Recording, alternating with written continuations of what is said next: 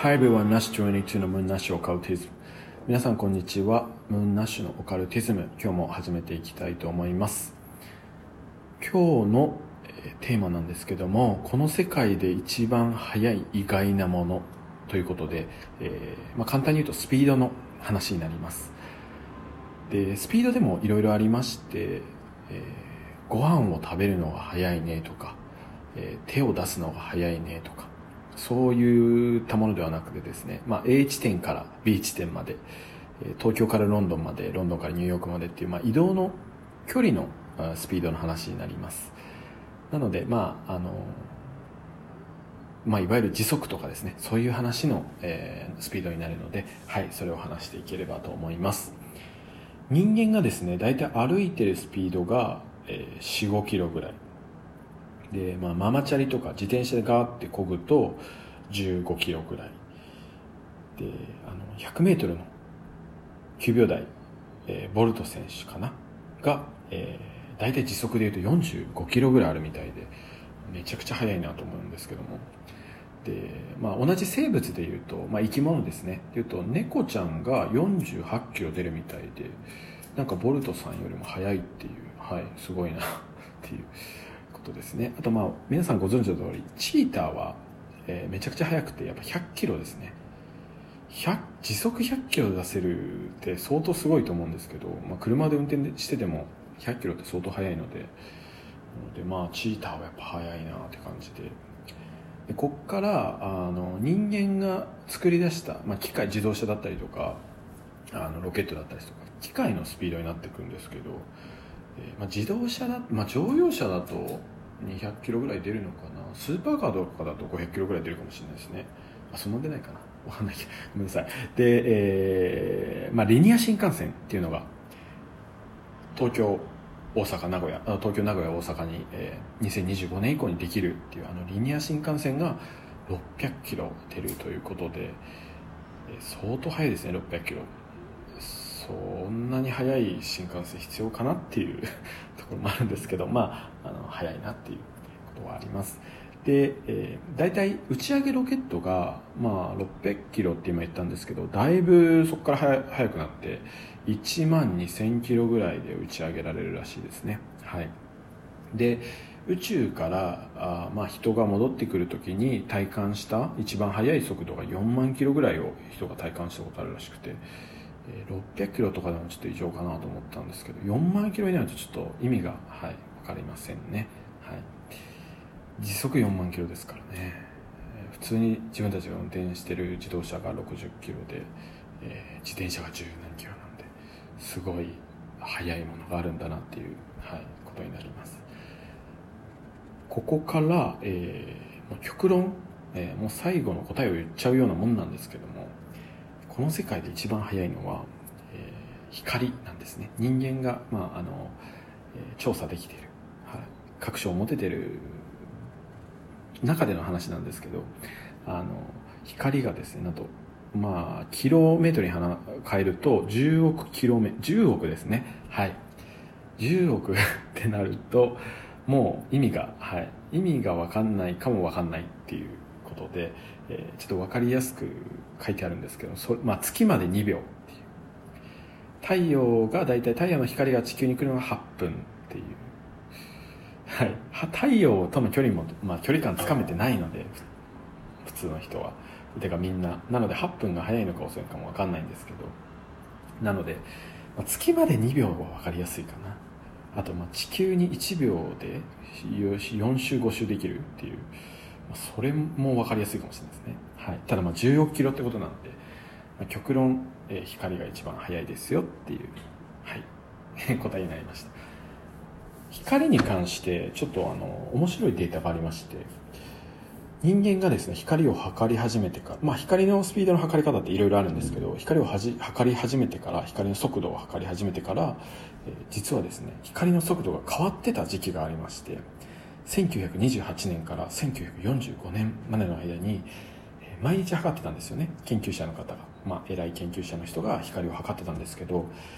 毎秒ですね20キロぐらい、えー、毎日のように遅くなっていった時期があるらしくて。で1948年にですねえー、の終わりに、えーまあ、なんで1949年にからは、えー、その速度がまた元通りに戻ってで1972年からはですねもう一定に、うん、しようと、えー、しようっていうかなったのか分かんないんですけどまあもう光の速度はこのあの速さですよっていうのを決めちゃってもう別に公式で測んなくてもいいんじゃない？みたいな感じになったみたいですね。でもちろん光の速度測るのとかは別に禁止されてないですしあの一般人でも測ろうと思ったらまあ機械的に測れるもの多分あると思うので測れるんですけどもただ公式的にはもう1972年から一定になってるみたいです、はい、でその光の速度が遅くなってた時期っていうのはとてもとても興味深くてちょっといろいろ調べたんですけどもあの、まあ、いわゆる1948年っていうのをちょっとピックアップすると1948年が、えーまあ、長島ごめんなさい 長崎、えー、広島ですね。長崎と広島に、えー、核爆弾が落とされた年になってまして実はその年にですね初めて人間が、核爆弾の実験を始めた年と言われてましてで非公式のことも含めるとその年がもしかしたら一番核爆弾を落としたんじゃないかと言われている年になります。で、えーまあ、核実験ですねしたんじゃないかと言われてます。でそこで自分の、うんまあ、これはただの憶測なんですけども、時空、まあ、時間と空間っていうのがありまして光は、えー、ブラックホールに、えー、吸い寄せられたりとか、まあ、速いロケットの中だと光の速度も変わっちゃうんですね。一定ではなくなっちゃうんです、まあ、それはもうあの科学的に実証されてることでして。で核爆弾とか人間が変な話この地球に強い衝撃を与えた時に時空が歪んでしまうっていうのはまあないとされてるんですよ。で相当な重力とかがないと、まあ、もちろん光は曲がらないっていうことではあるんですけどただ、えー、核爆弾を落としすぎちゃっていろんな場所の時空間がちょっと時空間がちょっと歪んじゃって光速度を測ってたけどあれなんか光の速度も遅くなっちゃうなおかしいなみたいなことになった可能性もなきにしもあらずだなと思いまして、まあ、それはもちろんあのメインストリームとかで実証されてないんですけどもただまあ光が遅くなった時期があるっていうのはすごい面白い話だなと、うん、思いますね。で1972年以降は、えー、公式には測っていないということでえー、分かんないです。なんか陰謀があるのかそれともあただ単に間違いだったのか分かんないですけど。はいそういうこともあります。でですね、まあ、極論、まあ、光よりも速いもんあるんですよね実は。まあそれがドラえもんのどこでもドアで、えー、もう開けたら行きたいとこに行ってるっていう、まあ、いわゆるテレポーテーションですね、ま、それがまあ最強ですよね。いわゆる最強なんですけど。まあ、量子力学の中でこれもあのまた違う回で話そうと思うんですけど量子もつれという現象がありまして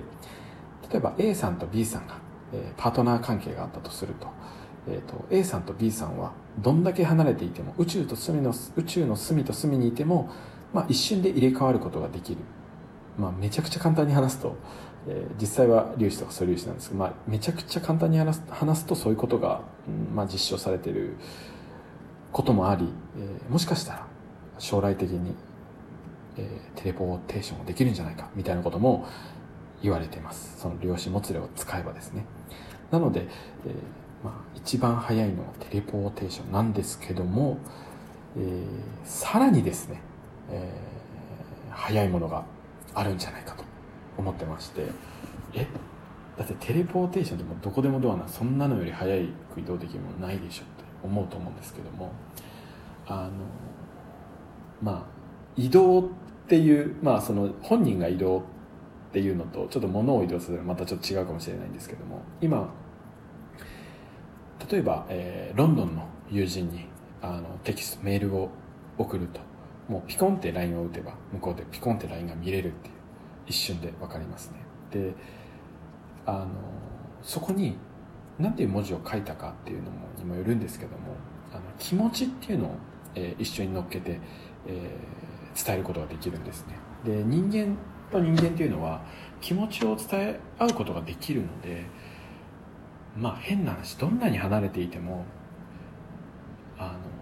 ある人のことを大切に思ったりとか、まあ、逆にすごい憎んだりとかしたらそれが一瞬もうもしくは同時に伝わることがあるんじゃないかなと、えー、個人的には思ってまして。なのでどんだけ、遠い距離にいても人と人がいる限り、まあ、その気持ちがもしかしたら一番早く伝わっちゃう移動しちゃうんじゃないかということでまああの物体がね移動してるわけではないので、まあ、これはあのちょっと番外編なんですけども。はいなのでそういう話がありますということで、えー、今回はですねこのこの世界で一番早い意外なもの、えー、気持ちということで あの話させていただきました。ちょっとよくわかんない話ですいません、はい、ただ、まあ、こういった話を都市伝説だったり陰謀論またオカルティズム正しいこと正しくないことまあいろいろあると思いますけども自分もあの YouTube とか本とかで参考にして話しているのであの、まあ、合ってることも間違ってることもあると思うんですけど、まあ、そこら辺ご了承いただいてあのちょっとでも面白いと思っていただけたら嬉しいです。はい。では、えー、ああの聞いていただきありがとうございました。ナッシュ22でした。またお願いします。